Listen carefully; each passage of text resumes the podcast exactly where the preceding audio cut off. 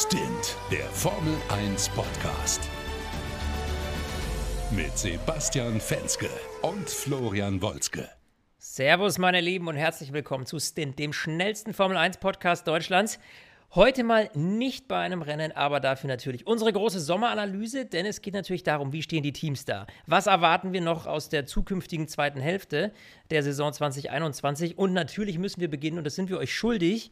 Wir müssen als allererstes bevor wir über die ganzen Teams sprechen, bevor wir über die ganzen Wertungen äh, der bisherigen ersten Hälfte sprechen, nochmal kurz über das Vettel-Drama von Ungarn sprechen, wo er quasi ohne Sprit liegen geblieben ist. Wir haben lange auf diesen Teil warten müssen, denn die FIA hat sich auch viel Zeit gelassen mit der Untersuchung und allem drum und dran. Deswegen gibt es das jetzt quasi kurz vorab äh, vor unserer großen Analyse. Basti, ja, war wohl nichts mit äh, Vettels Podiumsplatz, ne? Ich bin gerade ein bisschen enttäuscht. Du hast mich nicht persönlich begrüßt. Sorry, Vettel war wichtiger. Sorry, Vettel war deutlich wichtiger. Ja. okay, okay. Weißt du, Argument verstehe ich sogar. Ja, das Vettel-Drama so bitter. Bitter. Man muss es sagen, der zweite Platz wurde aberkannt. Es war nach offiziellem Urteil zu wenig Benzin im Tank. Es muss ein Liter ja rausnehmbar sein. Aston Martin meinte ja, nach unseren Daten hatten wir da 1,4 Liter drin. Die FIA sagt, wir haben nur 0,3 Liter rausbekommen. War ein bisschen creepy. Ähm, es wurde dann ähm, Einspruch eingelegt. Ich glaube, das war der juristisch richtige Fakt. Einspruch. Ja. Und äh, Aston Martin hat dann vorgetragen, ja, äh, uns ist da die Benzinpumpe kaputt gegangen und da, das Benzin ist da quasi in den Leitungen irgendwo mit drin und so. Also das muss da an Bord sein, weil das Auto sagt uns das. Und das wurde dann abgelehnt mit der Begründung, oder ich sage es mal mit der grob zusammengefassten Begründung, das ist egal wir müssen am Ende des Rennens ein Liter aus dem Tank hm. rausnehmen können. Wo das Benzin sonst noch drin ist, ist egal. Und obwohl das natürlich bitter für uns Fans ist, dass Vettel diesen zweiten Platz dann verliert, Hamilton gewinnt natürlich dann wieder mehr Punkte, ist wieder gut für ihn für die WM, ähm, ist, ist es innerhalb der Regeln eigentlich die richtige Entscheidung, weil das Problem ist, jedes Mal, wenn du in der Formel 1 irgendwo eine Lücke lässt, also Grauzonen werden ja schon maximal ausgenutzt, aber wenn du irgendwo ja. Lücken drin lässt, dann springen die da rein. Das ist genau der Punkt. Das ist, das ist wo das, ja. Fan, das Fanherz blutet, äh, absolut, weil ich bin ja sowieso einer, der, also ich finde ja ein, ein Spritlimit in, im Rennsport, äh, da geht mir so auf den Keks, weil was wäre die Alternative gewesen, die im Rennen passiert wäre? Die Alternative wäre gewesen, dass Vettel hätte abreißen lassen müssen, Lift and Coast, damit ja noch genug Sprit drin ist. Und dann hätten wir natürlich weniger schönen Kampf vorne gehabt. Heißt für die Show, weiß ich nicht, ob das so geil ist, aber the Regals sind the Regals. Äh, du sagst es. Und ähm, da muss sich eben auch Aston Martin dran halten. Und leider Gottes, äh, bitter. Man hätte jetzt noch mal eine Instanz höher gehen können mit diesem Einspruch. Das hat man jetzt aber bei Aston Martin verworfen. Und diese Entscheidung gab es eben erst vor wenigen Tagen. Deswegen auch jetzt so spät unsere äh, quasi Rückmeldung zu dem Thema. Das ah. und äh, unsere Unfähigkeit, einen Termin zu finden, weil wir halt einfach mega ausgeplant waren. Das ist auch wahr. Aber ähm, ja, letzten Endes äh, muss man jetzt nehmen, wie es ist. Es ist schade. Ich hätte es ich Vettel und dem Team auf jeden Fall gegönnt, weil es war so ein richtiger Lichtblick, auch wenn es natürlich ein wahnsinnig chaotisches Rennen war, äh, das dem Ganzen zugrunde gelegen hat. Naja, letzten Endes kann man nichts machen. Auf jeden Fall äh, bitter für Aston Martin, bitter für Vettel. Aber ähm, ja, wir haben ja zum Glück noch eine zweite Hälfte. Aber jetzt lass uns erstmal über die erste Hälfte sprechen. Wir haben einiges gesehen. Es war eine, finde ich, bislang deutlich spannendere WM oder deutlich spannendere Saison, als ich es mir hätte vorstellen können Anfang des Jahres, muss ich ehrlich gestehen.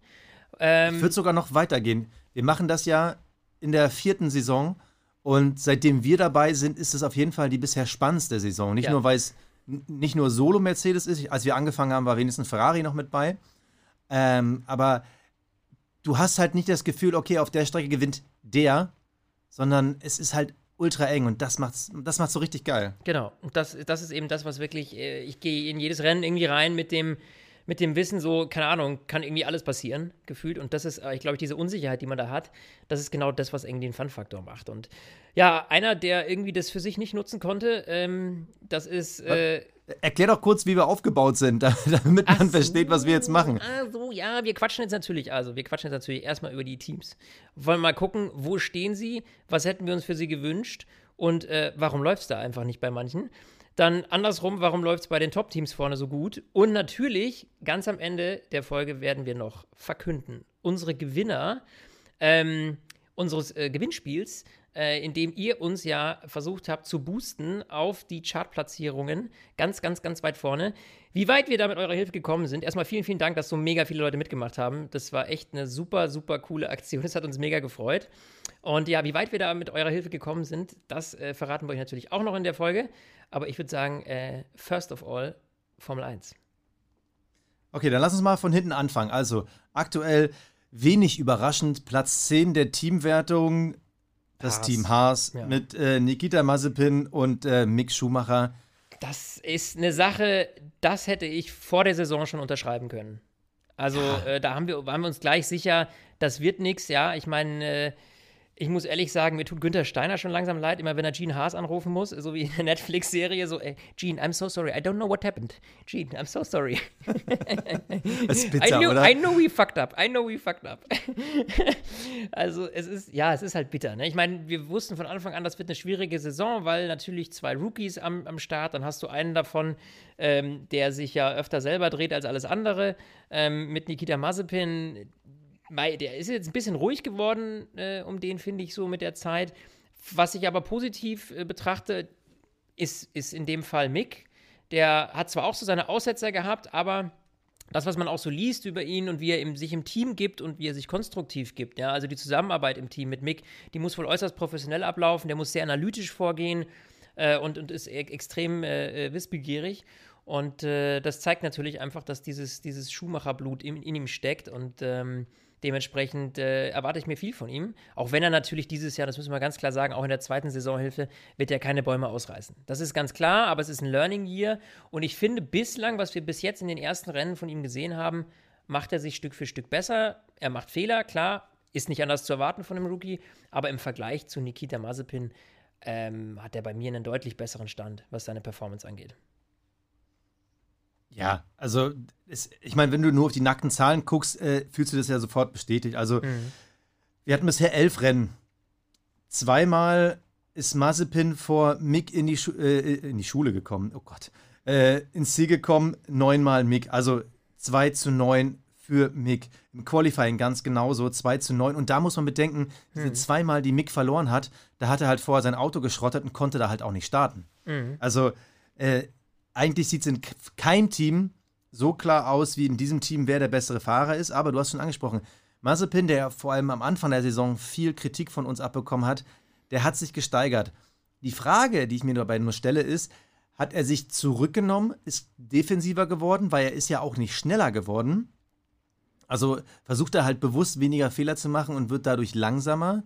Oder ist es wirklich ein Entwicklungsschritt, der ihm vor allem für die zweite Saisonhälfte wirklich einen Boost geben kann? Mhm, und mhm. mein bisheriges Gefühl ist, nach all der Kritik hat er eher ein bisschen rausgenommen. Da gab es zwar in Silverstone ein schönes Battle mit Mick, äh, aber man erinnert sich noch an Szenen wie in Baku, wo er so Mick fast in die Wand gedrängt hat bei 300 Sachen. Da, da, ist halt immer ja, noch am meisten zu lernen bei ja, Mazepin. Er hat ja auch, es ist jetzt zwei oder drei Rennen her, wo er wieder blaue Flaggen äh, missachtet hat äh, und, und die, die, die schnellen Jungs, die ihn überrunden wollten, irgendwie behindert hat.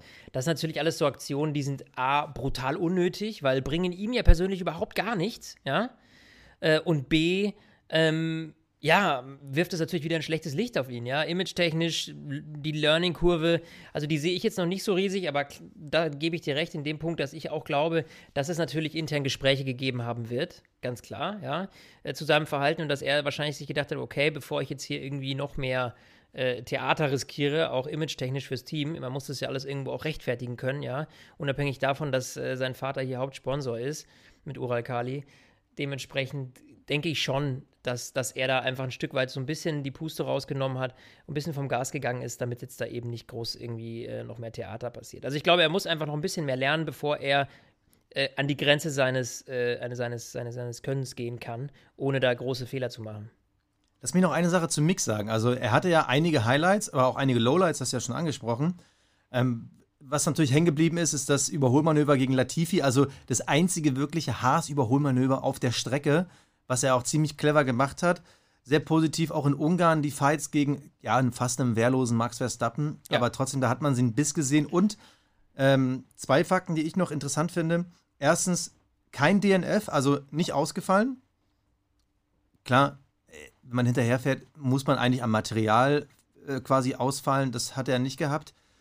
Und was mir besonders gefällt, ist dieser Druck, dieses Ich bin der Sohn von, also diese, dieser Legendenstatus.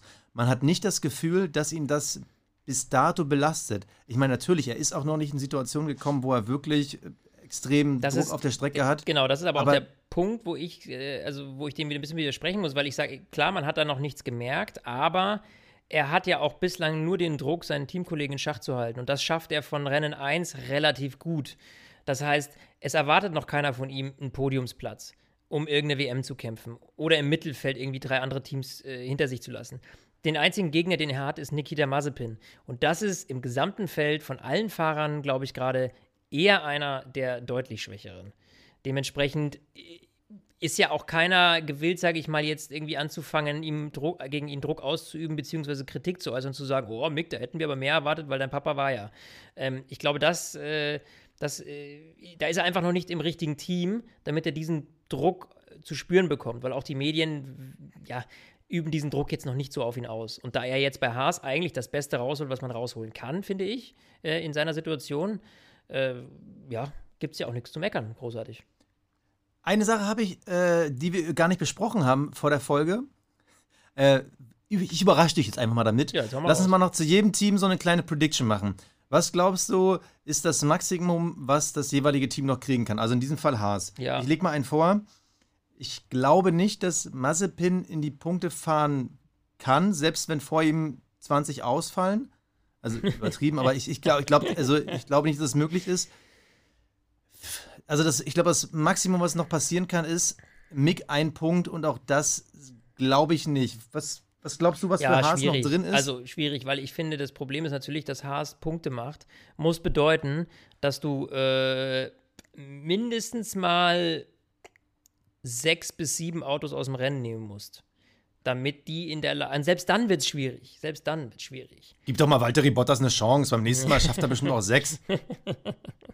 Ja, beim Bowling, ne? Ja. Äh, alle zehn. Äh, ja, also da muss schon viel passieren, weil im Zweifel ist jedes andere Auto besser. Deshalb, selbst wenn du fünf Autos aus dem Rennen nimmst, schaffen die im Zweifel nur Platz 14. Weißt du, so, ist, äh, oder 15 dann. Also, ich kann mir nicht vorstellen, dass die halt vor dem Aston Martin landen am Ende oder sowas. Also, das ist absurd in meinen Augen, ja. Äh, dementsprechend glaube ich auch nicht, dass da groß mit Punkten zu rechnen ist. Wäre immer so ein bisschen, also da wäre so mein Thema zum Thema Haas. Ich würde da gerne weiter äh, swappen. Gut, gerne. Ich habe die ganze Zeit schon meine Alpha-Liste auf. Deine Alpha-Liste komm. auf? Ja, dann komm, ja, komm, also, lass, komm. Den, lass, doch mal, lass doch mal kurz über, den, über, unseren, über, unsere, über unseren Rentner reden, oder? Ja, komm. Ey, ganz ehrlich, im Vergleich zu Giovinazzi, den ich immer noch nicht so richtig einschätzen kann, ob das ein talentierter Fahrer ist oder nicht, hat er sich dieses Jahr eigentlich ganz gut geschlagen. Ähm, in Sachen Rennplatzierung, Kimi sechsmal vorne, Antonio fünfmal vorne. Im Qualifying sieht es umgekehrt aus. Qualifying-Duelle viermal für Kimi, siebenmal für Antonio. Sie sind ziemlich auf Augenhöhe. Ja, würde ich auch sagen. Ziemlich auf Augenhöhe und ähm, ja, da, da reißt man im Moment einfach nicht viel. Also Alpha ist für mich auch gerade absolut so ein Team, das geht für mich so ein bisschen unter. Also ich habe mehr Haas im Bild als Alpha. Weißt du, wie ich meine? Also ja. ich, ich, ich finde, das, ja. ist, das ist das Team, von dem ich am wenigsten mitbekomme diese Saison während den Rennen. Also äh, da wird am, da ist am wenigsten Charakter mit bei, ja, also da passieren keine Ausreißer nach oben, keine Ausreißer, ja gut, nach unten hatten wir auch schon mal, aber jetzt nichts, was irgendwie erwähnenswert oder spektakulär wäre. Also deswegen Alpha ist für mich so ein bisschen die, ja, so das Fähnchen im Wind, ähm, was halt einfach klar aufgrund der Erfahrung und so und dem Auto einen Ticken besser ist als Haas, aber irgendwie, ja, selbst einfach Probleme hat gegen Williams. Also das ist halt eben der Punkt. Also ich meine, äh, man muss dazu sagen, das ist auch so ein bisschen Dusel gewesen. Williams hat jetzt in einem Rennen äh, Klar, ja. da sind zehn Punkte abgesahnt worden in einem Rennen. So, äh, Alpha hat in drei Rennen gepunktet, dabei jeweils immer nur einen Punkt gemacht. Aber äh, deswegen ist das jetzt ein bisschen schwieriger Vergleich, weil diese zehn Punkte sind ja beim Ungarn Grand Prix entstanden, wo ja einfach viel Chaos geherrscht hat. Äh, und dementsprechend, ja. Das, also dieses, dieses dieses, äh, dieser Fight zwischen Williams und Alpha, der ist auf jeden Fall noch offen. Was ich aber spektakulär trotzdem finde, ist, unabhängig äh, von dieser einmaligen 10-Punkte-Platzierung bei Williams, die jetzt ein bisschen Glück und aber super Performance war, muss ich sagen, ist, äh, diese Performance, die äh, George Russell an den Tag legt bei Williams. Denn. Oh, jetzt, jetzt mixt er aber schon Williams ja, ich, mit in Alpha rein. Ja, was hast, hast du zu Alpha? Äh, pff, du kannst deinen, deinen Roboter mit Senf abgeben. also, das Einzige, was mich bei Alpha eigentlich nur noch interessiert ist, wird Kimi Raikön verlängern? Also, momentan gibt es ja die ersten Indizien, weil grundsätzlich bis auf vielleicht noch ein paar ja, zehnte Plätze wird für die dieses Jahr nichts mehr zu holen sein. Und eigentlich das Spannendste, worauf man bei Alpha wirklich guckt, Kimi Raikön, finde ich. Oder die Frage natürlich, wird vielleicht ein Mick hochwechseln? Wo die Frage ist, wie hoch ist denn Alpha auf einmal? Ja. Du hast ja schon gesagt, der Vergleich mit Williams momentan schwierig. Eigentlich Alpha noch minimal davor. Ja, für mich ist es aber, so, eine, so eine Kostenfrage. Ich meine, ein Kimi Raikön ist sicherlich nicht der günstigste Fahrer im Feld, ja? Ach komm, meinst du, die zahlen ihm noch so viel? Naja, so mega viel natürlich nicht, aber jeder Rookie ist, kostet nicht mal die Hälfte. Also, und, und, und ja. hast, hast, du mit einem Rookie mehr Theater oder mehr Kosten als mit einem Kimi Raikön, der jetzt auch nicht so mega viel reist. Ja, gut, aber mit, mit einem Kimi hast du mehr Werbeeinnahmen, ne? Also, ich glaube, das, das wiegt sich ein bisschen auf. Also, die werden da schon drauf gucken, ob denen das wirklich was bringt. Mhm. Ja, gut. Also, in der Hinsicht wäre natürlich, Mick Schumacher hätte wahrscheinlich ähnliche oder günstigere Kosten mit einem größeren Werbefaktor. Also, das würde für die Sinn machen. Die Frage mhm. ist, äh, ob es äh, sportlich irgendwie Sinn macht. Aber zum Thema äh, Predictions, zweite Saisonhälfte wird Alpha es schaffen, Williams noch zu schnappen? Das ist, glaube ich, das Einzige, worauf man wirklich gucken kann. Und ich glaube, dass diese 10 zu 3 Punkte, also 10 Punkte Williams und 3 für Alpha, die werden reichen für Williams, dass Alpha die nicht mehr schlagen kann. Also ich glaube, für Alpha geht es auch ähnlich wie für Haas, nur noch um die, äh, hilf mir mal, gibt immer ein Sprichwort, was Quatsch ist. Mir fällt es gerade nicht ein. Es geht um die blaue Tomate, keine Ahnung. Um, um, um weiß nicht, die goldene Kirsche? Goldene Erdbeere? keine Go goldene Ananas. Goldene Ananas. Goldene genau, Ananas. Ja, goldene Ananas. ja. Wir sind solche Pappnasen, ehrlich. Ähm, Hast du noch irgendwas, wo du bei Alpha drauf guckst, prediction-mäßig? Nee. Nee. Nee. okay, dann komm, dann nee. fang mit deinem Williams an. Ja, Williams, ja, du, ich, ich, ich, ich bin ähm, ich bin begeistert, trotz dass sie nur einmal Punkte geholt haben und deshalb jetzt auf Platz 8 stehen und sonst eigentlich direkt hinter Alpha landen würden. Ähm, aber ich finde, die haben so viel, so viel Kampfgeist bewiesen. Also vor allem George Russell, ja. Das, das hat unglaublich gut getan, dieses Team äh, jetzt wieder ein bisschen weiter vorne, ein bisschen zumindest in Angriffsposition zu sehen. Weil die waren ja eigentlich der Haas der letzten Jahre. Ja, und wir haben immer gesagt, oh Gott, Williams, komm schon, komm schon. Das ist so ein, so als Traditionsteam, du hast da so ein bisschen, da, da, da fühle ich halt mit, ja. Bei Haas habe ich jetzt emotional nicht solche, weiß ich nicht, ja, kriege ich jetzt keinen, keinen hohen Puls, ja. Aber bei Williams, da freue ich mich einfach jedes Mal drüber. So, und klar, die ist eine neue Eigentümerstruktur, da ist jetzt auch Geld geflossen, aber man hat auch gesagt, ganz klar, unser Fokus liegt auf dem Auto 2022, die neue Entwicklung, da wo wir wieder versuchen anzuschließen. Und ich finde, dafür haben sie dieses Jahr echt gute Leistung erzielt. Was auch teilweise an George Russell liegt, muss man ganz klar sagen. Der ja im Kampf gegen Latifi, ich weiß nicht, hast du gerade die Zahlen da, wie der abgeschnitten ja. hat? Dann hau mal raus. 11 zu 0 bei Qualifying-Duellen. Sagt das alles. heißt, George Russell hat einfach mal jedes Mal Nicolas Latifi geschlagen im Rennen. Natürlich, da kommen ein paar äußere Umstände mit rein. Also zum Beispiel dreimal ist Russell nicht ins Ziel gekommen, Latifi äh, zweimal nicht ins Ziel. Äh, nach Rennen sieht es so aus, äh, sieben Siege für Russell zu drei Siege für Latifi. Mhm. Also da ist es, da nähern sie sich tendenziell an, aber das, das ist halt für solche Teams halt immer dieser Sondereffekt, siehe ja. Ungarn. Da ist halt irgendwo durch dieses Boxenstopp durcheinander, dann schwemmt es Latifi da irgendwie nach vorne und dann hat Russell eigentlich auch überhaupt keine Chance mehr, dann vor ihm zu landen. Ja. Aber du siehst auch zum Beispiel höchste Qualifying-Positionierung. Und das finde ich eigentlich das Interessante, weil das zeigt eigentlich, dass der Williams noch eher als zum Beispiel ein Ferrari für eine Runde Potenzial zeigt. Also höchste Qualifying-Positionierung von Russell ist Platz 8. Ja. Das Gleich dazu Latifi 14. Denk mal, Platz 8 in dem Williams. Hätten wir da vor einem Jahr oder zwei drüber gesprochen, hätten wir gesagt, ja, was hast du eine Schraube locker? Was hast du heute, was hast du letzte Nacht gesoffen? Ja, also das ist, äh, das ist schon mega gut. Und äh, das, das ist also für dieses Team, für Williams, dass es endlich wieder bergauf geht, das ist echt nur wünschenswert. Ähm, klar, was natürlich so ein bisschen schade ist, du hast nicht mehr so Williams als Family dahinter so extrem, weißt du, wie du es ja, ja, noch hattest, als es einfach halt ein Privatteam war. Jetzt ist es natürlich einfach, ja, äh, eben nicht mehr privat und dieses, dieses Family Business war eben das letzte Team, was irgendwie noch so, ja gut, Haas, aber jetzt, also Williams als Traditionsteam, als altes Team, das war einfach schön, aber nichtsdestotrotz freue ich mich auf jeden Fall dafür ähm, und ich muss ganz klar sagen, äh, der Weg zeigt nach oben, also die Tendenz ist ganz klar nach vorne und ich bin da sehr gespannt, was da nächstes Jahr kommt. Ich sage mal Prediction dieses Jahr, ähm, kann ich mich eigentlich festlegen. Ich würde sagen eben, ich sage, also Maximum ist eben dieser Platz 8 drin, den sie jetzt haben, weil an einem Aston Martin werden sie nicht vorbeikommen und das sind die nächsthöheren. Äh, dementsprechend Maximum 8. Alpha muss halt jetzt auch mal irgendwie was leisten, weil die sind natürlich jetzt sieben Punkte im Hintertreffen und das klingt jetzt nach wenig. Das macht ein Red Bull oder ein Mercedes äh, mit einem halben Rennen. Aber für die da hinten ist natürlich ganz schwierig, überhaupt in die Punkte zu kommen. Dementsprechend äh, ist es ein, wird es ein enger Kampf, glaube ich, werden. Aber klar, Platz 8 für Williams absolut drin ich erhöhe mal den Schwierigkeitsgrad. Durch die Ungarn-Positionierung ist es ja so, dass Latifi aktuell Platz 15 der Fahrerwertung ist und Russell hinter ihm liegt. 6 zu 4 Punkte. Und beide haben noch nicht einmal davor gepunktet. Mhm. Eigentlich ist die spannendste Frage bei Williams, wird es Russell noch schaffen, Latifi einzuholen? Also ein Satz, ja. den wir uns äh, vor einem Monat nicht mal hätten getraut ja, ja, zu denken. Das war jetzt einfach dieser eine so. Schuss, der da gelungen ist. Äh, also das Potenzial dazu hat er auf jeden Fall. Also, ne, ich meine. Also ich, ich glaube es auch. Ich glaube, es wird super schwer. Also da braucht noch ein, zwei Chaosrennen und wir haben George Russell mal vorne mit drei, vier Punkten. Ja, zack, Thema erledigt. Also da könnte ich mir schon vorstellen, dass das auf jeden Fall noch klappt. Ich sag mal, die Tendenz spricht eher dafür, finde ich, dass George Russell Latifi einholt, als umgekehrt, dass Latifi vorne bleibt. Würde ich sogar sagen. Ja, aber es ist halt echt spannend, wenn du halt nur einmal alle zehn Rennen punktest, wird eng. Ja. Ansonsten ja. ist, glaube ich, zu Williams alles gesagt. Äh, wir erwarten nicht viel. Dafür kommen wir jetzt ins wirkliche Mittelfeld.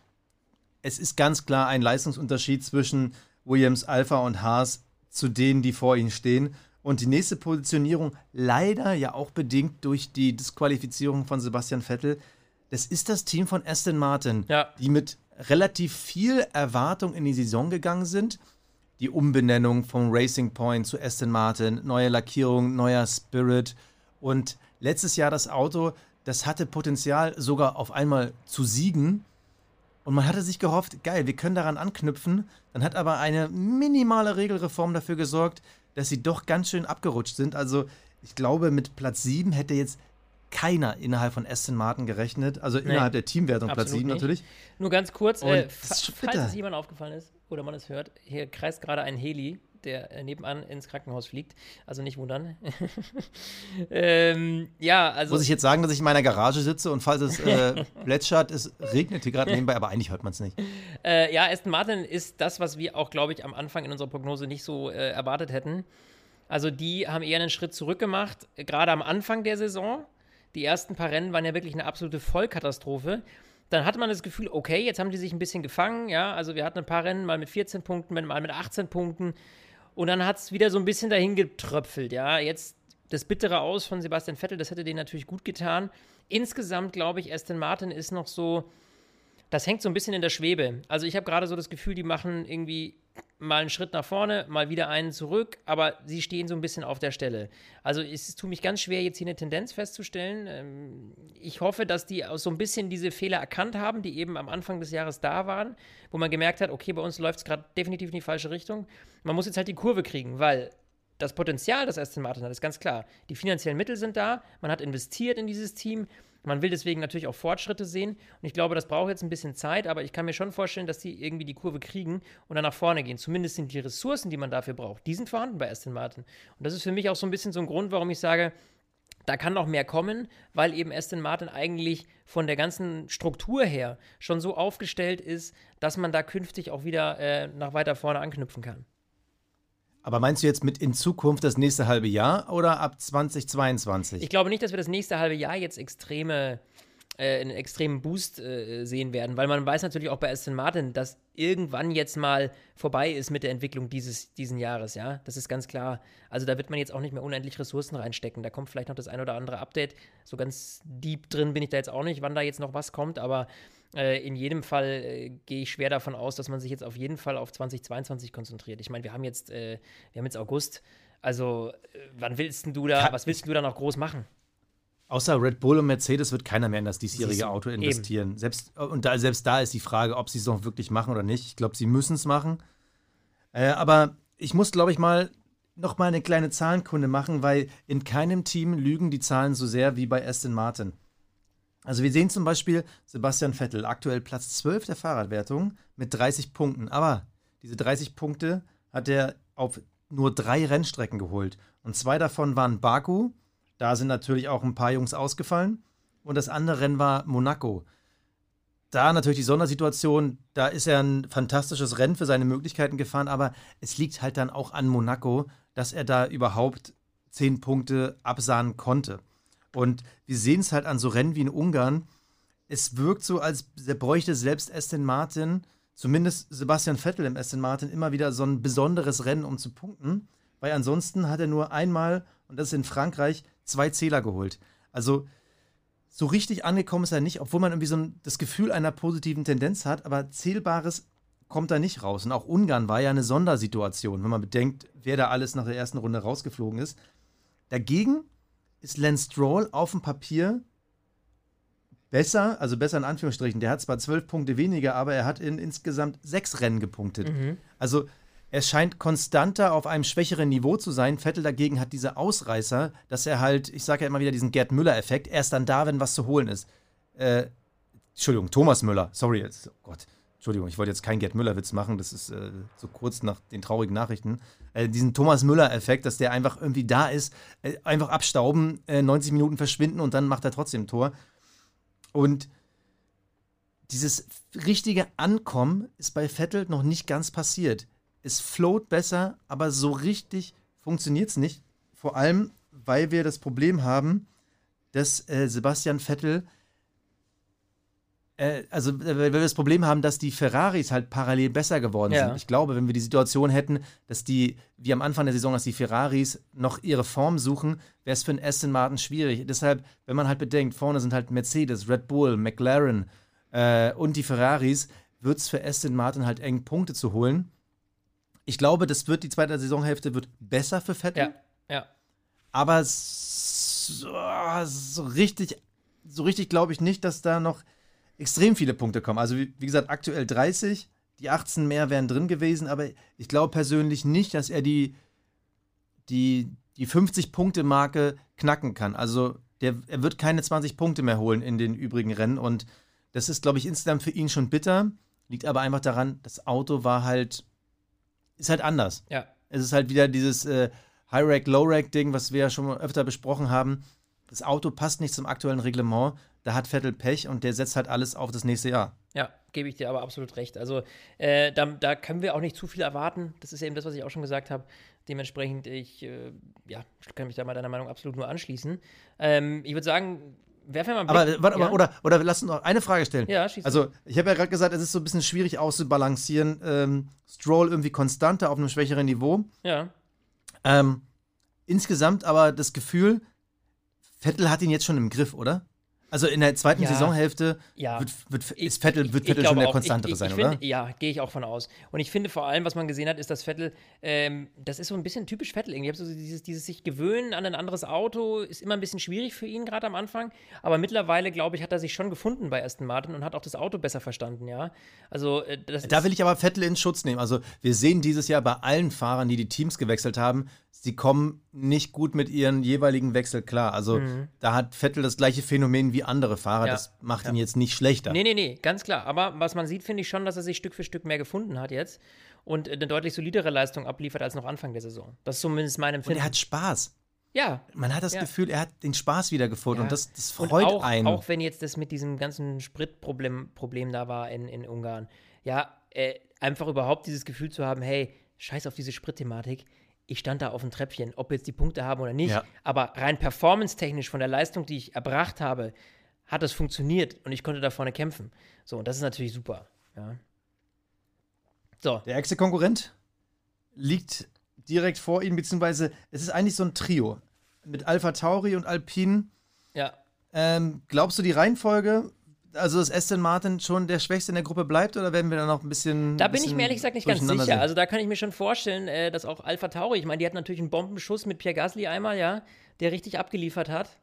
Ähm, da, ja, auch, auch in Ungarn. Also ja, 19 Punkte in Ungarn taten den halt eben, verdammt nochmal gut. 19 Punkte in Ungarn, richtig, absolut. Äh, dementsprechend, also ich, deswegen will ich mir jetzt aber auch nicht zu weit aus dem Fenster lehnen und sagen, ähm, da sehe ich jetzt irgendwie äh, total den Nachteil bei Aston Martin, weil die Rennen davor, wenn man bedenkt, da hatten die einen Punkt bei Alpha Tauri, dann mal zwei, dann wieder einen. So, da hat man vier Punkte gemacht. Exakt die, das ähnliche Standing mit zweimal, nee Quatsch, das Doppelte, genau, mit vier und nochmal vier Punkten hat Aston Martin geholt. Das heißt, allein in den letzten Rennen war eigentlich bis auf diese 19 Punkte von Alpha Tauri und den in den Sand gesetzten Spritproblemen wäre eigentlich Aston Martin besser in den letzten Rennen, wenn du so rechnest. Also vom Gefühl her ja, doch, du hast. Also eigentlich vom Gefühl her müssten sie doch Alpha Tauri noch kriegen, die oder? Die könnten sie knacken, auf jeden Fall. Also wenn man die, allein die letzten Rennen anguckt und äh, diese Spritproblematik jetzt mal außer Acht lassen würde, ja, dann wäre Aston Martin deutlich vor Alpha Tauri. So äh, in den letzten äh, vier Rennen. Dementsprechend, äh, ja, würde ich schon sagen, dass die Tendenz eher dafür spricht, dass Aston Martin Alpha Tauri noch knacken kann. Aber es kann natürlich auch ein wahnsinnig enger Kampf werden, also zwischen den beiden Teams, ja, weil Pierre Gasly auch viel äh, gut abgeliefert hat äh, über die gesamte, gesamte, gesamte, Saison. Das war ja immer so ein bisschen dieser Punkt, so, äh, was äh, woher kommt diese Energie jetzt plötzlich wieder? Ja, bei Red Bull komplett versagt und jetzt haut er wieder einen raus und gibt richtig Gas, äh, funktioniert quasi wieder mit dem Auto. Also das wird ein spannender Fight zwischen den beiden. Bei Alpine, glaube ich, die sind mir. Wie soll ich das sagen? Das ist ja, das ist. Jetzt hast du mir schon wieder keine Chance gegeben, bei Alpha Tauri was zu nee, sagen. Nee, was ist los mit weil dir? wir über die Dreiergruppe ja sprechen, weißt du? Ich wollte jetzt Ach so, okay, okay. Ich dachte, du hast jetzt Alpha Tauri schon. Nein, nein, nein, nein, nein. Ich wollte jetzt einfach mal die, okay, die dann, drei so in, unter. Dann lass uns doch, bevor wir durcheinander kommen, lass uns doch bei Alpha Tauri bleiben. Und lass uns dann am Ende, wenn wir die Dreiergruppe haben, dann nochmal drüber reden. Ich glaube, sonst kommen wir durcheinander. Dann hau raus. Okay, Alpha Tauri. Ich, ich finde Alpha Tauri übrigens ein extrem spannendes Team, weil du hast ja schon Pierre Gasly angesprochen. Ich bin ja mit relativ vielen Vorschusslorbeeren in die Saison gegangen, was Yuki, äh, Tsunoda, Tsunoda angeht. angeht. Ja, oh ja. Und mittlerweile habe ich das Gefühl, dass er so ein bisschen Mazepin den Cockpit-Klaus des Jahres streitbar machen will. Der Junge ist talentiert. Ich würde auch immer noch sagen, talentierter als Mazepin. Aber irgendwie, da, ist zu viel Heißsporn bei. Äh, man hört ihn die ganze Zeit, dieses ganze Rumgefluche am Steuer. Ja, ja sein, so, seine, sein, sein Boxenfunk ist ja ein reines Gepiepe. ja, also an sich ist es ja cool, wenn die Fahrer Emotionen zeigen, aber wenn jemand die ganze Zeit flucht, ist er entweder mit sich selber nicht im Reinen oder sucht Fehler woanders. Mhm. Also sprich, da, da stimmt irgendwie das innere, äh, der, der innere Flow nicht. Ja. Und er ist für mich eigentlich bisher so die fahrerische Enttäuschung der ersten Saisonhälfte.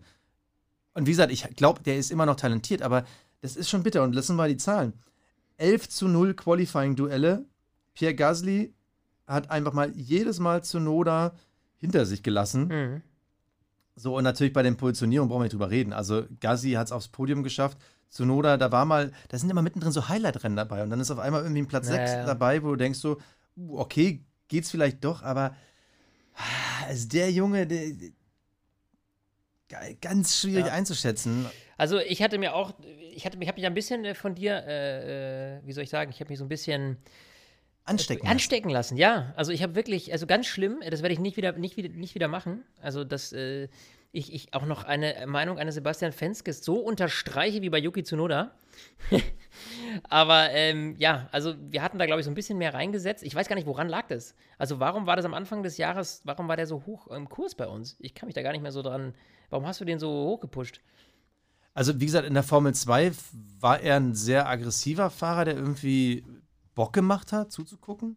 Ja. Und seine Ausstrahlung bei den ganzen Interviews, vor allem am Anfang der Saison, die hatten sowas, sowas frech Positives, so man mag halt die, die netten Dudes, ja. ja das ja. ist halt äh, wie der Honey Badger, ja? ja? Also Daniel Ricciardo, man mag den einfach. So, und das war bei Tsunoda genauso. Und das, das ist bei mir aber verloren gegangen. Ja. Also das, was man bei einem Gasly über die Jahre aufgebaut hat, hat Tsunoda verloren. Und ja. Das, ja. Ah. Ja, aber ich glaube, also ich glaube jetzt nicht, dass man bei Yuki Tsunoda schon abschließend sagen kann, in welche Richtung der sich entwickelt. Ich glaube, das ist so ein bisschen dieses, Ja, dieses Highsporn-Problem, äh, wie du eben schon gesagt hast. Also einfach, dass der jetzt sich vielleicht ein bisschen übernimmt und dann kommt der Frust dazu, dass es nicht direkt klappt und dann kommst du in so eine Spirale rein. Ja, und ich glaube, da steckt er gerade so ein bisschen drin. Äh, jetzt, wenn er jetzt mal zwei, drei wirklich konstante Rennen hätte, ich glaube, dann könnte er sich irgendwie fangen. Weißt du, was ich meine? Aber so prinzipiell, ja, bis jetzt tut er sich schwer. Und ich weiß nicht, ob die zweite Saisonhälfte da noch besser wird. Auf jeden Fall an Pierre Gasly wird er nicht rankommen. Nee, auf gar keinen Fall. Ich habe mich aber bei Pierre Gasly, ich glaube, zu, Noda haben wir jetzt alles gesagt, bei Pierre Gasly, ich glaube, wenn man jetzt schon mal in die Predictions mit reingeht, ich glaube, wieder so ein so ein krasser Ausreißer, dass er auf einmal irgendwo den dritten Platz holt und auf dem Podium steht, ist, glaube ich, bei ihm mittlerweile immer drin. Mhm. Also er hat es ja dieses Jahr schon geschafft und ich glaube, noch einmal ist auf jeden Fall möglich, wo ich bei Tsunoda halt nur mal so regelmäßigen Punktesammler sehe. Ich frage mich aber echt bei Gasly, wohin mit ihm? Also, wenn man einfach mal auch über die Saison hinaus guckt, in die nächsten Jahre, wohin mit ihm? Meinst du, der wartet darauf, bei Red Bull nochmal eine zweite Chance zu kriegen? Ja, das ist natürlich die, bei Ferrari, ja. bei Mercedes würden ihn nehmen. Also ich finde es so schwer, den einzuschätzen. Also im besten Fall sehe ich ihn irgendwann vielleicht noch statt Daniel Ricciardo in einem McLaren, aber das ist, der ist in so einer schwierigen Situation. Absolut, absolut. Aber äh, weil jetzt natürlich auch bei Red Bull einfach die Plätze sehr gut be besetzt sind, ja, glaube ich nicht, dass man da äh, jetzt gerade groß über Pierre Gasly nachdenkt. Aber nichtsdestotrotz, also mehr in, in, in, Pose sich zu bringen, wie er es jetzt macht, kann er ja gar nicht. Also er wird für andere nicht. Teams auf jeden Fall interessant, weil A, er ist noch jung, B, er hat jetzt, glaube ich, die gewisse Reife, die ihm damals bei Red Bull gefehlt hat, vielleicht auch. Ähm, und, und auch dieses Selbstbewusstsein, diese Zuversicht. Und die strahlt er jetzt auch aus mittlerweile, finde ich. Das merkt man auch in den Interviews, das merkt man, wie er sich gibt auf der Strecke. Also der hat jetzt ja. wieder so dieses Feuer in sich äh, gefunden und der fährt solide, der liefert solide ab. Also der fährt solide Rennen. Also er wird auf jeden Fall äh, für alle möglichen anderen Teams äh, weiter vorne interessant bleiben. Ganz klar. Also einen Pierre Gasly, den wird man schon auf dem Zettel haben. Also wenn mal irgendwo weiter vorne äh, ein Plätzchen frei wird, dann wird Pierre Gasly sicherlich äh, nicht weit unten auf der Liste stehen. Ganz klar.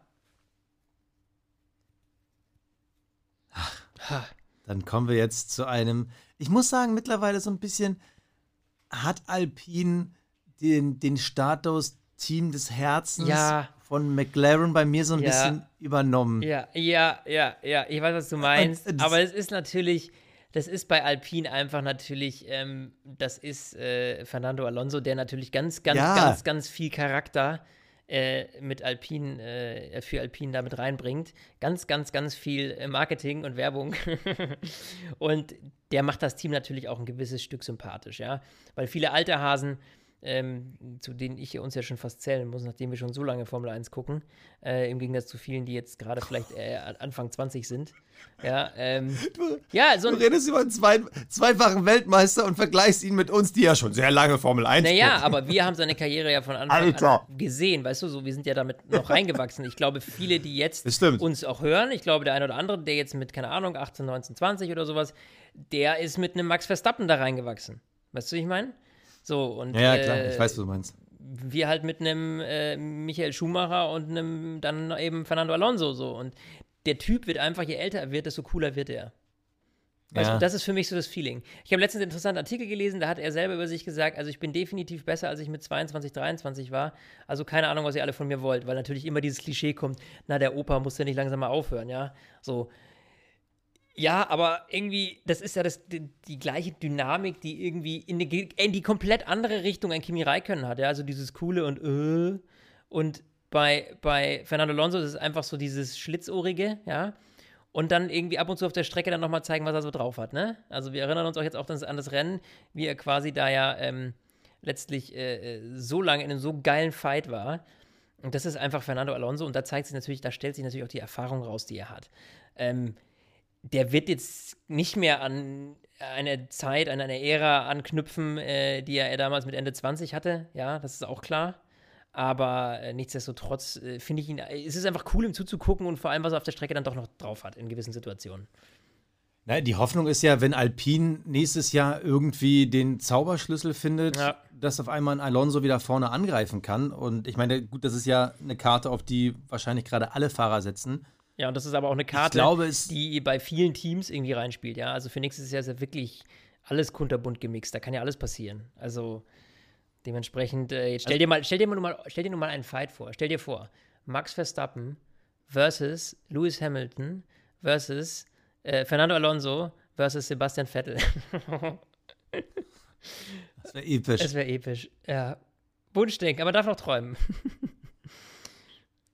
ja, also Alpine, der Elefantenrüssel der Formel 1. Also vom, ein, man hatte eigentlich, oder ich weiß nicht, ich glaube aber, du warst da ähnlich drauf. So nach dem Test hatte man das Gefühl, dieses Auto sieht so komisch aus, ja. so unaerodynamisch, auch im Vergleich zu den anderen. Das muss doch ein Murks-Auto sein. Ja, aber die bessern Und sich. Ich, ja, also mit einer, mit einer gewissen Ruhe, ohne jetzt irgendwie das Gefühl auszustrahlen, okay, wir wissen nicht, was wir mit dem Auto machen sollen, mhm. haben sie es geschafft, sich da so ein bisschen nach vorne zu sneaken. Ja, wir wollen jetzt nicht Ungarn überbewerten, aber dieses, es ist eine gewisse Grundkonstanz da, dass man halt das Gefühl hat, man muss die halt für Punkteplätze immer auf dem Zettel haben. Richtig.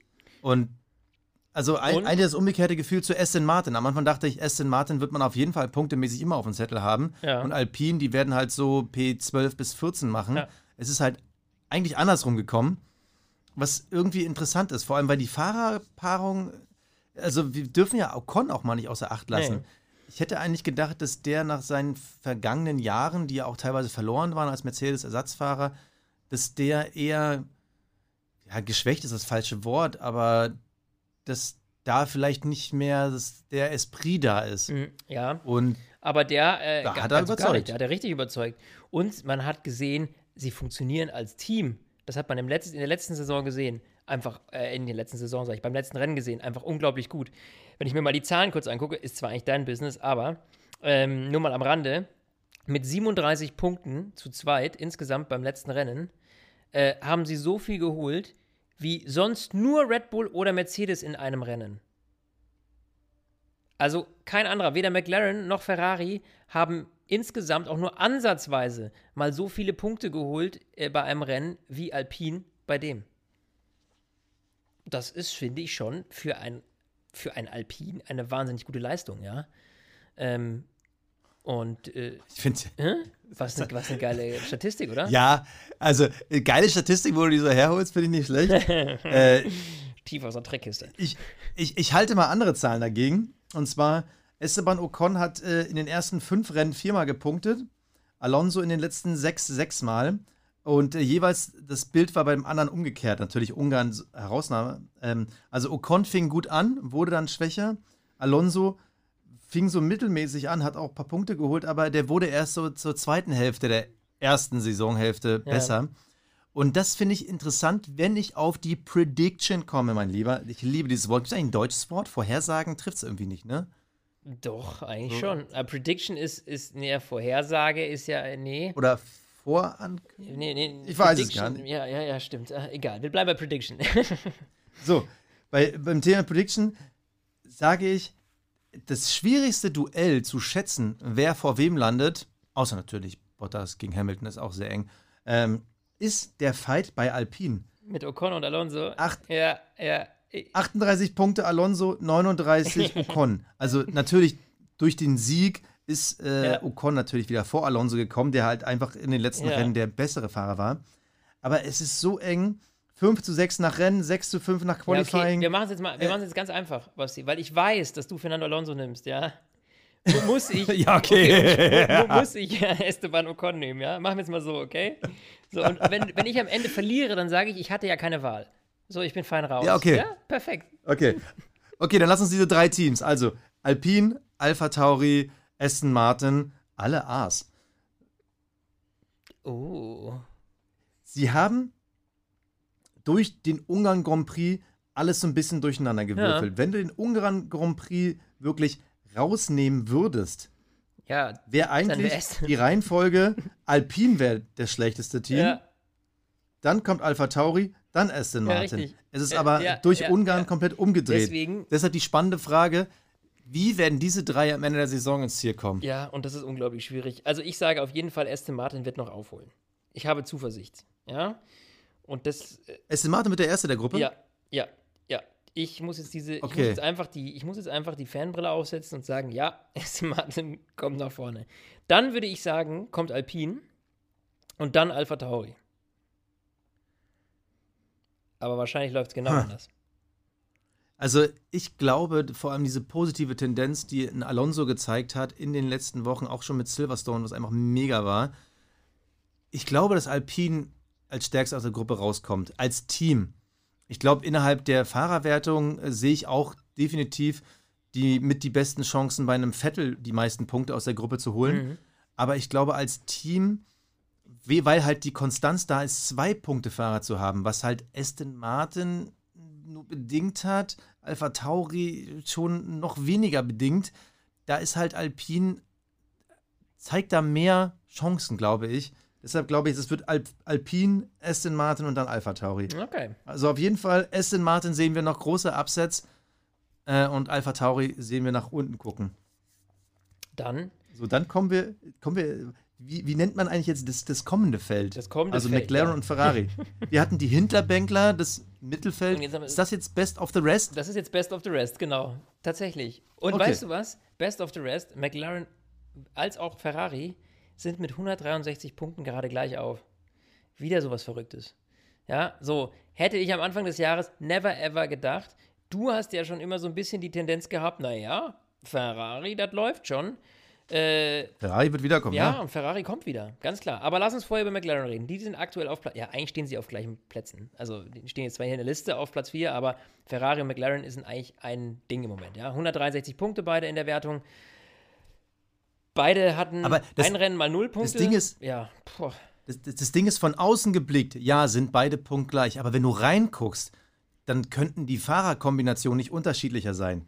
Also, Ja. Charles Leclerc, Carlos Sainz trennen drei Punkte. ja. Und Also da ist- 80 ja, und 83. Ja, ja. So, die sind punktemäßig gleich auf. Bei McLaren ist es halt Lando Norris 113 zu 50. Ja. Also er hat einfach zwei Drittel So, aller und Punkte jetzt sehen wir geholt. schon und jetzt sehen wir schon das Problem des Ganzen.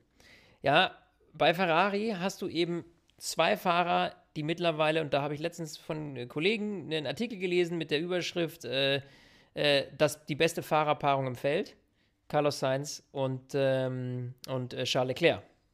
So, Gehst du da mit bei der Aussage? Also jetzt mal so ein Nebenthema, gehst du da mit? Naja, ich, ich, ich, ich, was ich ja, das ist, glaube ich, genau das, was die meinen, ja, dass die eben se- sehr gleich auf sind, was die Punkte angeht. Und ich finde, Carlos Sainz ist einer derjenigen Fahrer, die sich viel, viel schneller an ein neues Auto gewöhnt haben, als viele andere neue Fahrer in dem Feld. Das Thema, was wir vorhin hatten. Ja, Ja, also, ja klar, also von den Wechslern ist er der Sieger. Das, das kann so, man sagen. So, ja. ja. und jetzt überleg mal weiter. In Summe am Ende des Tages, ja. Ich meine, bei McLaren muss man ja sagen, Lando Norris ist der Punkteholer. Das ist derjenige, der einfach abstaubt. So, wenn der jetzt aber mal ausfällt, dann fehlen da einfach die Punkte. Das heißt, es ist jetzt eine Frage der Zeit, aber am Ende glaube ich, dass die Taktik bei Ferrari zu sagen, wir holen konstant Punkte beide, dass das eher aufgeht, als immer auf einen, zu set- äh, auf einen setzen zu müssen im Fall von McLaren. Dass insgesamt äh, bei McLaren jetzt ein Lando Norris besser ist im Schnitt als die Ferraris, da gehe ich vollkommen mit. Ja? Also ich glaube, dass McLaren mit einem Lando Norris am Steuer durch die Bank weg das bessere, die bessere Autofahrer-Kombination ist. Ja? Aber es gehören halt immer zwei dazu. Und ich glaube, dass da Ferrari in Summe einfach gerade besser dasteht, konstanter dasteht. Okay, also grundsätzlich, wenn wir mal den Fokus besonders auf McLaren legen, Lando Norris, ähm, er hat sich einfach nochmal gesteigert.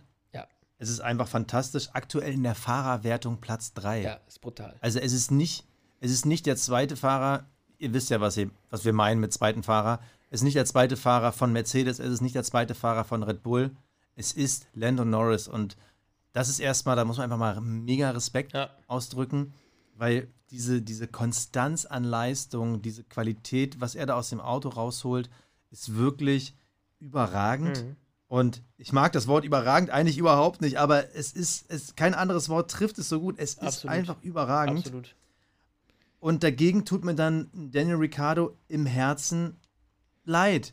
Also lass uns mal auch da wieder im Rennen 9 zu 2 Siege für Lando Norris. Qualifying 9 zu 2 Siege für Lando Norris. 113 zu 50 Punkte, natürlich für Lando Norris. Höchste Qualifying-Platzierung, zweiter Platz zu sechster Platz für Lando Norris. Äh, Ja, es, es, es, ist eine Welt. Ja, und, wie, und das, obwohl Danny Ricciardo kein schlechter Fahrer ist. Nein, natürlich nicht. Natürlich. Ich meine, wir wurden da auch äh, schon scharf für kritisiert äh, auf Instagram, dass wir ähm, Danny Ricciardo immer so schlecht machen. Ähm, also das äh, wollen wir nicht. Äh, wollen wir gar nicht, aber der, er ist nun mal mit Abstand aktuell in dieser Saison schlechter als sein Teamkollege. Ähm, und dementsprechend muss man einfach sagen, Lando Norris, der haut da einfach Dinger raus, da kann ein Danny Ricciardo nicht mitgehen. Äh, zumindest bislang. Und ich weiß nicht, ich habe von ihm halt in seiner gesamten Karriere noch nie dieses Gefühl gehabt, so, dass er jetzt der, der klare Nummer 1-Fahrer wird. Weißt du, wie ich meine, dass er klar dominiert gegenüber seinem Teamkollegen.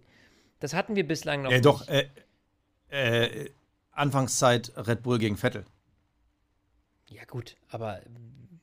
Ist schon ein paar Monate her. Ist schon ein paar Monate her. Aber das war aber auch kein, kein, gutes Red Bull-Jahr. Nee, also, so. ja. Also, ähm, ja, da gebe ich dir recht, stimmt, das war damals so, aber ja, also in den letzten Jahren, mh, mm, ja, und da weiß ich auch nicht, ob diese ganzen Teamwechsel immer andauernd äh, so hilfreich sind, muss ich ehrlich gestehen. Das ist halt das Ding. Ich glaube, dass das ich glaub, ein Problem ist. Das ist das Ding, was man vergessen ja. darf.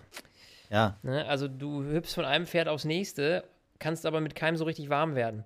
Und da gehört ja mehr dazu als nur das Auto. Da gehören ja auch die, da gehört auch das Personal im Team dazu, dass mit jedem warm ist, dass du da irgendwie ein Gefühl für kriegst, wie funktioniert das alles, die Kommunikation. Das ist ja bei jedem Team anders. Und da braucht man immer eine Zeit, um sich reinzufinden, ja. Und äh, ich glaube, dass das so ein bisschen schwierig ist oder was bei Danny Ricciardo so ein bisschen das Ganze noch äh, zusätzlich erschwert. Aber ganz klar ist natürlich auch, dass er mit Lando Norris einfach einen unglaublich talentierten Fahrer äh, als Gegner im Team hat. Das muss man ganz klar sagen. Dafür sind es beide natürlich einfach die coolsten äh, äh, und lustigste, ja. die, das ist die coolste und lustigste Fahrerpaarung einfach in meinen Augen, ja. Weil du halt einfach zwei so Honigkuchenpferde hast. Äh, also, ja, Lennon Norris ist nur am Grinsen und am, am, am Quatsch machen. Danny Ricciardo ist sowieso dauernd nur am Scheiß bauen. Also, äh, die sind halt einfach, äh, finde ich, emotional sau cool.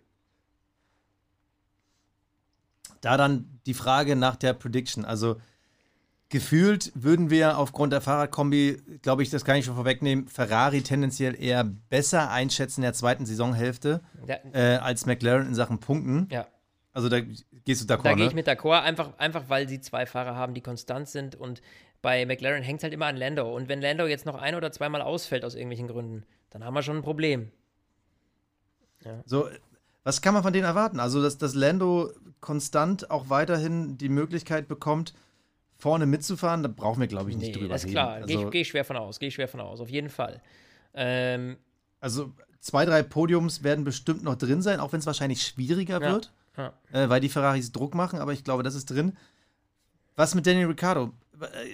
Äh, also, er ist, er ist punktgleich mit Pierre Gasly. Das, das muss man sich nochmal durch den Kopf mhm. gehen lassen. Also mit mhm. einem Alpha Tauri. Ja.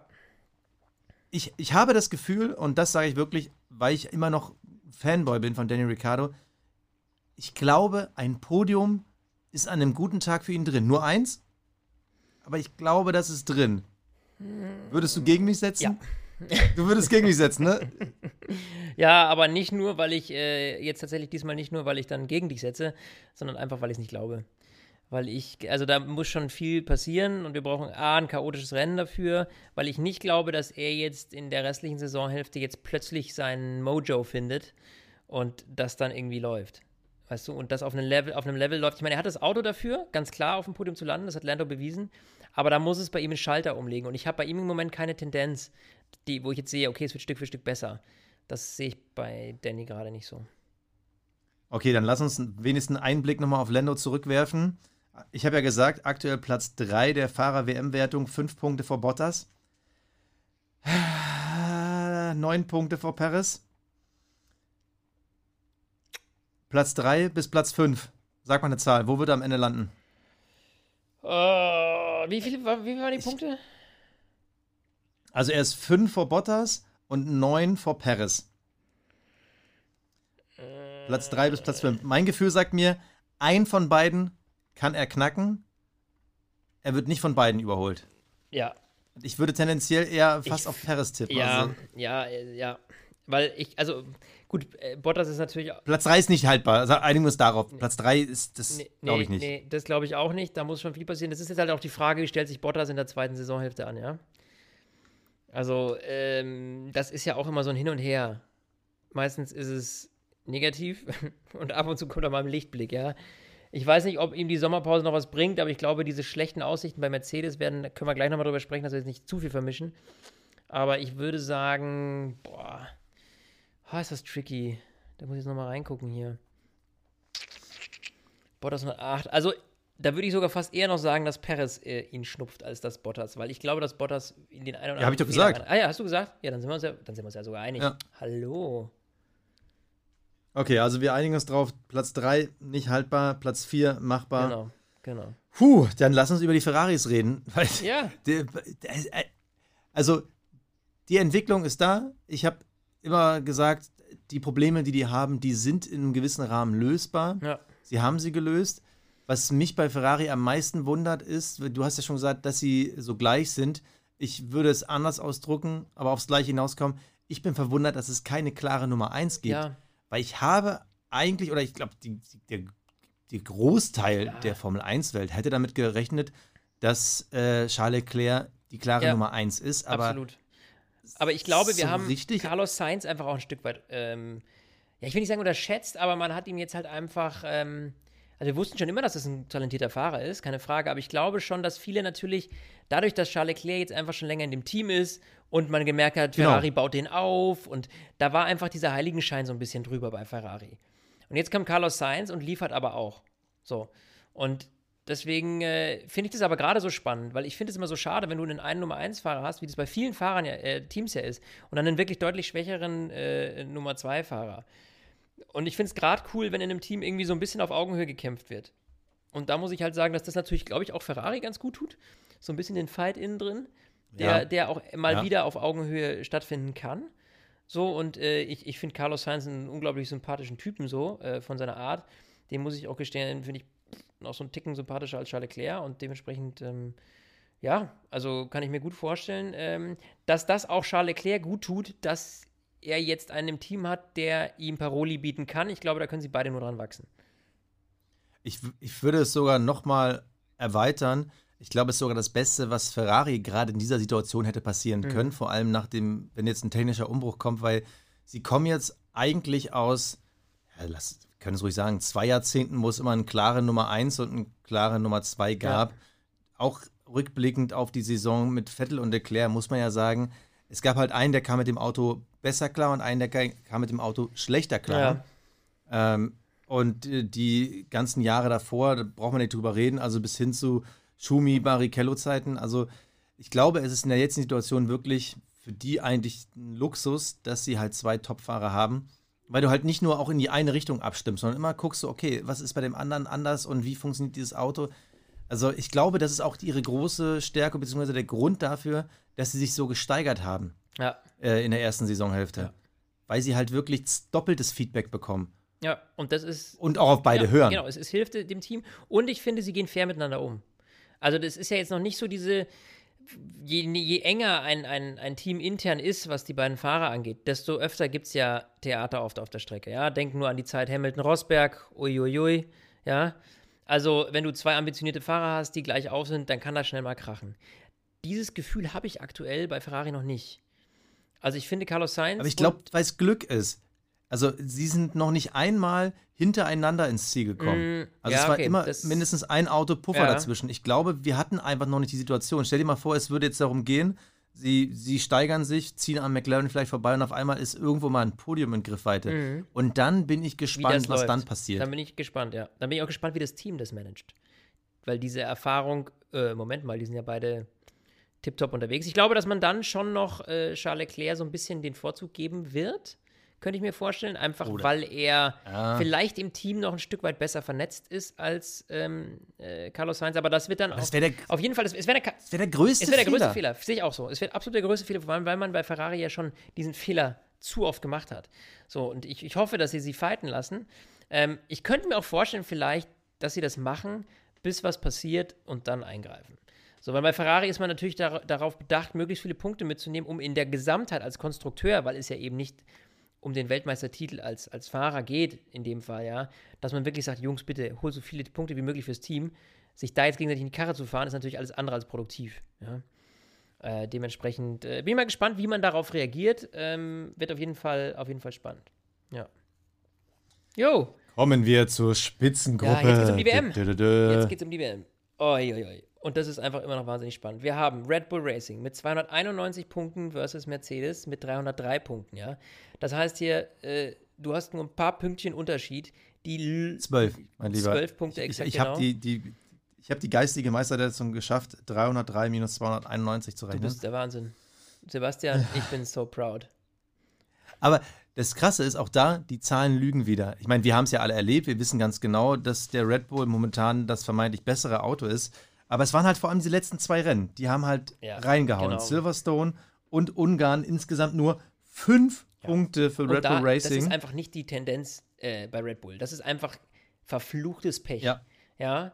So, und einfach vom verfluchtes und Pech. Und parallel Mercedes 61, ja, ne? Also klar, weil die natürlich dann abstauben konnten. So. Das heißt, in dem Sinne muss man ganz klar sagen, wenn ich mir die Zahlen jetzt so angucke und du sagst es eben nur fünf Punkte in den letzten beiden Rennen, auch dieses Pech, diese Pechsträhne hat mal ein Ende. Und ich kann mir nicht vorstellen, also wenn man, wenn man das jetzt konstruktiv weiterdenkt, von, den, von der Performance her, von der Konstanz her, dann muss es Red Bull irgendwie machen eigentlich. Ja. Also auf jeden Fall mal, lass uns mal kurz über die Fahrer bei Red Bull sprechen. Ähm, Max Verstappen, ich glaube, der hat die Saison seines Lebens bislang. Es läuft einfach, ja. ja. Er ist jetzt endlich angekommen, er ist jetzt endlich Titelanwärter, er kann dieses Jahr die WM holen. Und ich muss ehrlich sagen, mittlerweile, ja, das ist einfach ein super Fahrer, was soll ich da noch sagen? Also der, der, der super Talent äh, in jedem Fall, der hat sich im Griff emotional der war ja ganz am Anfang auch so ein bisschen halsspornig unterwegs in seiner Karriere. Der ist jetzt einfach, der ist gereift, der ist, ja, was, also absolut äh, Spitzenfahrer und äh, liefert ab. Ganz einfach, ja. Ja. ja Hast du dem noch was hinzuzufügen? Man kann es nicht anders beschreiben. Also, also nur der düstere Moment mit beim Crash mit dem Reifenplatzer in Baku, der Abrasierer von Hamilton in Silverstone und äh, im Endeffekt auch der Rasierer dann von Bottas in Ungarn. Ja. Also er hätte auch einfach eine Wahnsinns erste Hälfte machen können. Er hat eine sehr gute gemacht, aber es hätte Wahnsinn sein können, mhm. wenn er nicht so viel Pech gehabt hätte, weil diese drei Rennen, die haben halt den Unterschied gemacht, warum er halt eben aktuell bei der Fahrerwertung nur Platz zwei ist nur acht Punkte hinter Hamilton. Er hätte auch genauso gut mit 50, 60 Punkten führen können. Ja. Und ja. im Endeffekt müssen wir aus der Fansicht ja schon fast dankbar dafür sein, wenn wir sagen wollen, wir wollen eine spannende WM. Wir haben natürlich alle so ein bisschen die Grundtendenz. Das ist ja auch das Feedback, was wir bei Instagram bekommen. Natürlich gibt es auch viele Lewis Hamilton-Fans. Aber viele sind eben nicht Lewis Hamilton-Fans und die sehen sich danach, nach jemandem, der gerade äh, fünfmal in Folge Weltmeister geworden ist, dass der es eben mal nicht wird. Und so ein bisschen ist unser Fanherz ja in, in einer ähnlichen Richtung unterwegs. Wir wollen halt Spannung bis zum Schluss und dann soll der Beste gewinnen, aber ist auch nicht schlimm, wenn es mal nicht Lewis Hamilton ja, wird. Ja, absolut, genau.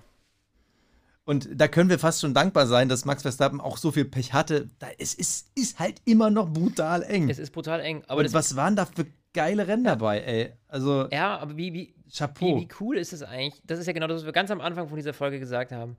Ähm, das ist ja genau das, was wir meinen mit dieser Spannung. Es ist ja nicht nur im Mittelfeld und so spannend, wie es ja auch in den letzten Jahren öfter mal war, sondern wir haben jetzt einfach ganz vorne wirklich den Hardcore-Kampf um den Titel. Und es ist einfach Mercedes-Benz gegen Red Bull, auch nicht im gleichen Team. Das ist ja auch das, weißt du, wenn du jetzt zwei starke Fahrer wie damals Rosberg und Hamilton hast, die im gleichen Team um den WM-Titel kämpfen. Schön und gut, aber wenn du zwei Teams hast, ja, und auch dieses kleine Scharmützel immer und die Spielchen zwischen äh, Toto Wolf und, und, und äh, Christian Horner und Helmut Marko und so, weißt du, dieses Hintergrund. Äh, Gekämpfe, Gezanke. Das macht natürlich auch Spaß. Ja? Also ich finde es äh, cool und äh, ich freue mich, dass es so ist. Und ja, und ich finde, man hat auch mit, mit, mit, mit äh, Sergio Perez keine schlechte Wahl getroffen. Der ist natürlich jetzt nicht auf dem Level wie, wie ein äh, äh, Sebastian Vettel, habe ich beinahe gesagt, wie ein Max Verstappen. Aber ähm, ja, ich glaube, er liefert äh, eben solide die anderen Punkte ab. Ja, er ist jetzt noch knapp hinter Valtteri Bottas, was nicht so cool ist. Ja, also weil Valtteri jetzt auch nicht die großen Glanzleistungen erbracht hat, aber nichtsdestotrotz ist er zumindest, sage ich mal, ähm, relativ solide. Ja, und äh, also die, es kann für ihn eigentlich nur besser werden. Immerhin, der eine Sieg in Baku, ja. auch wenn er am Ende so, ein, so halb geschenkt war, ja der war wichtig für ihn, um zu zeigen, ja, ich kann im Roulette der Großen vorne mitspielen. Ja. in dem Karussell. Mein Gott, ey, ich, ich laber ja heute so ein. Also. Ist schon spät, ist schon spät. also, ich glaube, von Perez kann man noch einiges erwarten. Problem, was er jetzt haben wird, ist, er ist halt jetzt offiziell der Nummer 2-Fahrer. Man hat am Anfang der Saison vielleicht noch ein Auge zugedrückt, aber jetzt geht es einfach um die WM und jetzt kann sich Red Bull halt nicht mehr erlauben, dass Perez vor Max Verstappen mhm, landet. Mhm. Bitter für ihn. Ja. Ja. Ich hoffe, dass ihm das nicht zu früh einen Dämpfer gibt. Vor allem, also wenn man einfach auf die vergangenen Nummer 2 Fahrer guckt, die halt hinter einem Weltmeister gefahren sind, ob es jetzt äh, ein Massa oder ein Barrichello war, ob es, äh, äh, wie hieß nochmal der Australier, der neben Vettel gefahren ist? Jetzt fällt mir gerade der Name nicht ein. Weber. Ob es ein, ein Weber war, ähm, oder jetzt in dem Fall ein Valtteri Bottas. Ich hoffe, dass er nicht in diesen Slump fällt, weil ihm muss halt bewusst sein, in der zweiten Saisonhälfte, es geht nicht mehr um ihn und dass er dann trotzdem nächstes Jahr mit einem Selbstbewusstsein ja. dann ja. In, in das nächste Auto steigt. Das ist eigentlich das, was mich viel wünsche, weil man kann jetzt nicht sagen in der Prediction, ja, ein, zwei Siege sind drin. Wenn Max Verstappen im Feld ist, werden die nicht für ihn drin sein, ja. weil sie müssen alles auf ihn setzen. Ganz klar. Sie müssen auf Max Verstappen setzen und das ist halt das werden sie auch tun, ja. Also da wird es ganz klar natürlich, äh, wird das Thema sein, wenn Max irgendwie eine Chance hat, mehr Punkte zu bekommen, dann wird er sie bekommen. Ganz klar. Weil man will natürlich äh, Lewis Hamilton die Krone vom Kopf schlagen. Das ist ganz klar, ja. So, und ähm, das ist aber auch gleichzeitig jetzt, um direkt zu Mercedes zu springen, äh, ist für mich das, was eigentlich jetzt äh, das mit eines der schönsten Dinge ist, die jetzt gerade passieren, ist dieser Druck, den Lewis Hamilton zu spüren bekommt. Ja, das macht, das kitzelt ihn ja auch noch mal mehr, ganz klar. Ach, der hatte doch Corona. Ach ja. Mensch. Ach ja. Da musst du doch mal. Der Arme, der muss sich erstmal holen. Äh, Nein, wir wollen uns darüber nicht nee, lustig um machen. Willen, ja. Aber es ist halt, aber, aber, es ist halt interessant, dass immer, wenn Lewis Hamilton es irgendwie ein bisschen schwierig hat, dass er immer sofort ja. irgendeinen Grund aus dem Hut so, zaubert. Und, die, und dann, äh, seine Tires sind immer gone, ja. Und dann fährt er noch 40 Runden. Ja. so, und, und äh, ja, also ich muss sagen, ich finde, das schadet jetzt auch mal nicht. Ich meine, er hat jetzt wieder jahrelang äh, äh, erzählt er nach jedem Rennen so, das war das krasseste Rennen, das er je gefahren ist und der ist halt irgendwie eine Minute 30 vor allen anderen ins Ziel gekommen, wo ich mir immer denke, ja, so ein bisschen mehr Pressure schadet dem, glaube ich, nicht. Und äh, ich glaube auch innerlich, ganz ehrlich, sowas macht ja auch Spaß. Ja, also am Ende des Tages ist dieser WM-Titel viel, viel mehr wert ähm, als die letzten.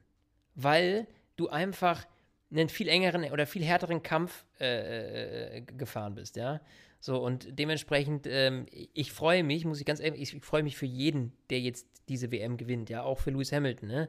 Also auch weil wir jetzt immer sagen, Fanboy und, und, ne, und, und endlich mal ein anderer und sowas, alles schön und gut, aber ich finde, dieser Kampf, den die sich jetzt liefern, ja, der ist einfach wahnsinnig schön mit anzuschauen. Und äh, was eben hinzukommt, ist, dass irgendwie beide diesen Druck verspüren und nicht einfach so ins Ziel penörkeln. So, und dementsprechend. So. Ja? Jetzt kommt wieder mein Standardsatz. Ich gehe sogar noch einen weiter und hänge mich noch weiter aus dem Fenster. Es ist sogar der wichtigste WM-Titel für Lewis Hamilton. Und zwar aus einem einzigen Grund. Er hat auf seiner weißen WM-Weste nur einen roten Fleck. Ja, und der ist und Nico der Rosberg. heißt immer noch Nico ja. Rosberg. So, das war halt die einzige Saison, wo er einen ebenbürtigen Gegner hatte. Klar, er hat ihn auch in der Saison davor. Aber in dieser Saison hat er halt verloren. Ja, da war auch ein bisschen Pech bei, aber er hat verloren. Und wenn er jetzt, wo es ebenfalls einen ebenbürtigen Gegner gibt, wenn er den auch verliert, dann hat er so, ist da so ein kleiner Makel dran. Ja, und? Also er wird trotzdem Rekordweltmeister sein. Ja, aber, kleiner aber, Makel dran, aber er, man darf ja nicht vergessen, er will ja auch der Beste aller Zeiten sein. So. Ja. Und dazu und das braucht er noch einen Titel. Ja. So, und dementsprechend, ähm, ja, äh, will er das unbedingt, ne?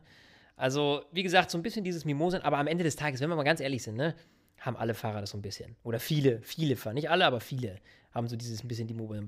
Sebastian Vettel hat das auch so ein bisschen und, äh, äh und, und, und, und, und Max stänkert auch manchmal ab und zu ein bisschen rum. Also, Mei, so ist es halt und äh, so sind die halt. Äh, aber klar, jeder will gewinnen, jeder will der Beste sein und am Ende des Tages, wir werden dieses Jahr sehen, wer der Beste ist. Ganz klar, weil vom Material her sind sie beide sau eng beieinander. Also sowohl der Red Bull als auch der Mercedes, die beiden.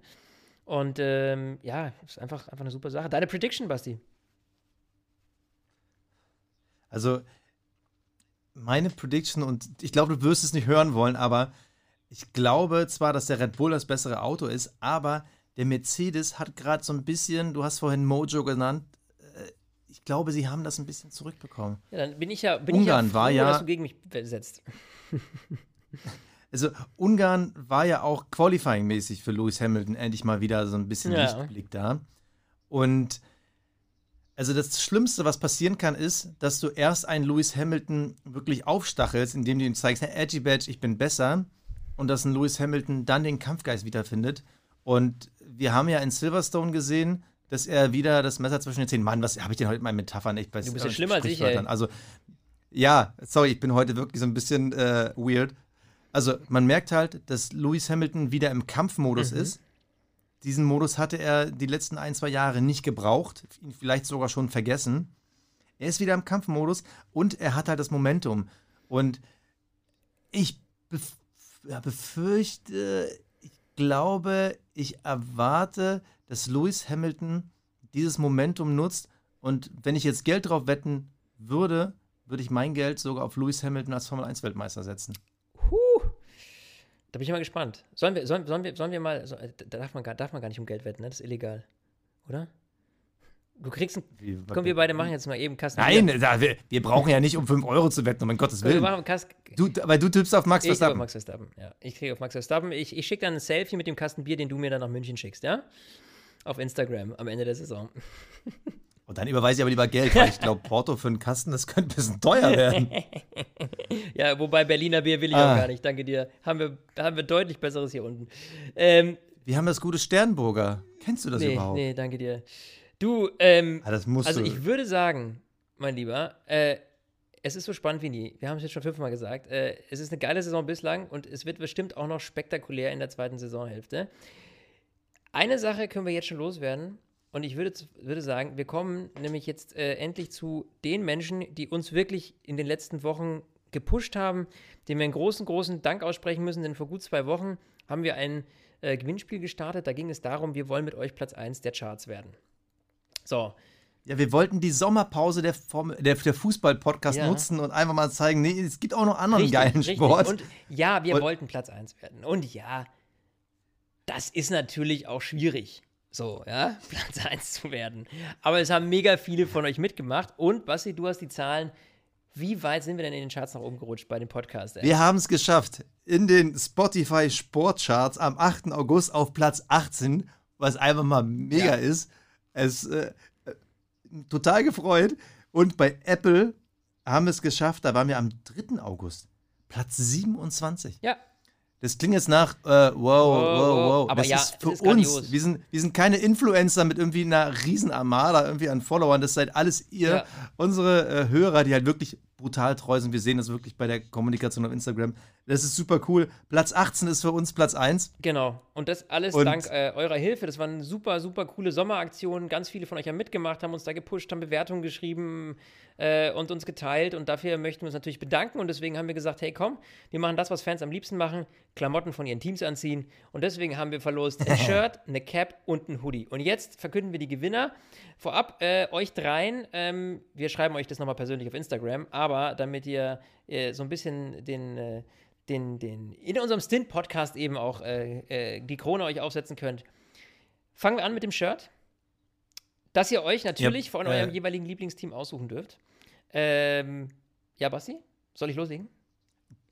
Du hast die Namen. Ich, ich habe die Namen, du kannst Ich finde sie gerade nicht, deshalb musst du es genau, verkünden. Glücksfee Flo hat nämlich gelost und zwar: Das Shirt äh, geht an Henrike. Herzlichen Glückwunsch an dieser Stelle. Super, super cool. Vielen Dank, dass du mitgemacht hast. Die Cap geht an den einzig wahren Dieter. Und der Hoodie, der geht an, wie ich finde, tatsächlich, als ich, äh, als das bei der Verlosung rauskam, fand ich ziemlich cool. Ähm, er hat sich den Hoodie nämlich quasi erzaubert. Merlin. Herzlichen Glückwunsch an dich. Merlin der Zauberer. Äh, es war super, super cool. Danke euch dreien. Wir schreiben euch auf Instagram ähm, und dann äh, könnt ihr uns sagen, was euer Lieblingsteam ist. Und dann äh, schicken wir euch die Sachen zu und freuen uns, dass ihr uns weiter, weiter hört. Ähm, freuen uns natürlich auch, wenn ihr uns weiterhin teilt und abonniert ähm, und äh, so viel Spaß mit uns habt, äh, wie wir mit euch und der Formel 1. In diesem Sinne, würde ich sagen, wir schließen unsere Sommeranalyse. Wir sehen uns dann beim großen Preis äh, von Belgien. Wir hören, wir hören uns. uns. Genau, wir sehen uns. Du hast immer noch ja, dieses Fernsehfuzzi-Ding. wir machen hier Podcast. Ja, ja, wir hören uns. Ja, ja. ja, gut, du hast ja eh ein Radiogesicht, deswegen ist vielleicht auch besser so, Basti. Ähm, und äh, ich würde sagen, genau, wir sehen uns dann äh, beim großen Preis von Belgien ins Bar. Äh, bis dahin, macht's gut. Servus. Ciao. Stint, der Formel 1 Podcast. Mit Sebastian Fenske und Florian Wolzke.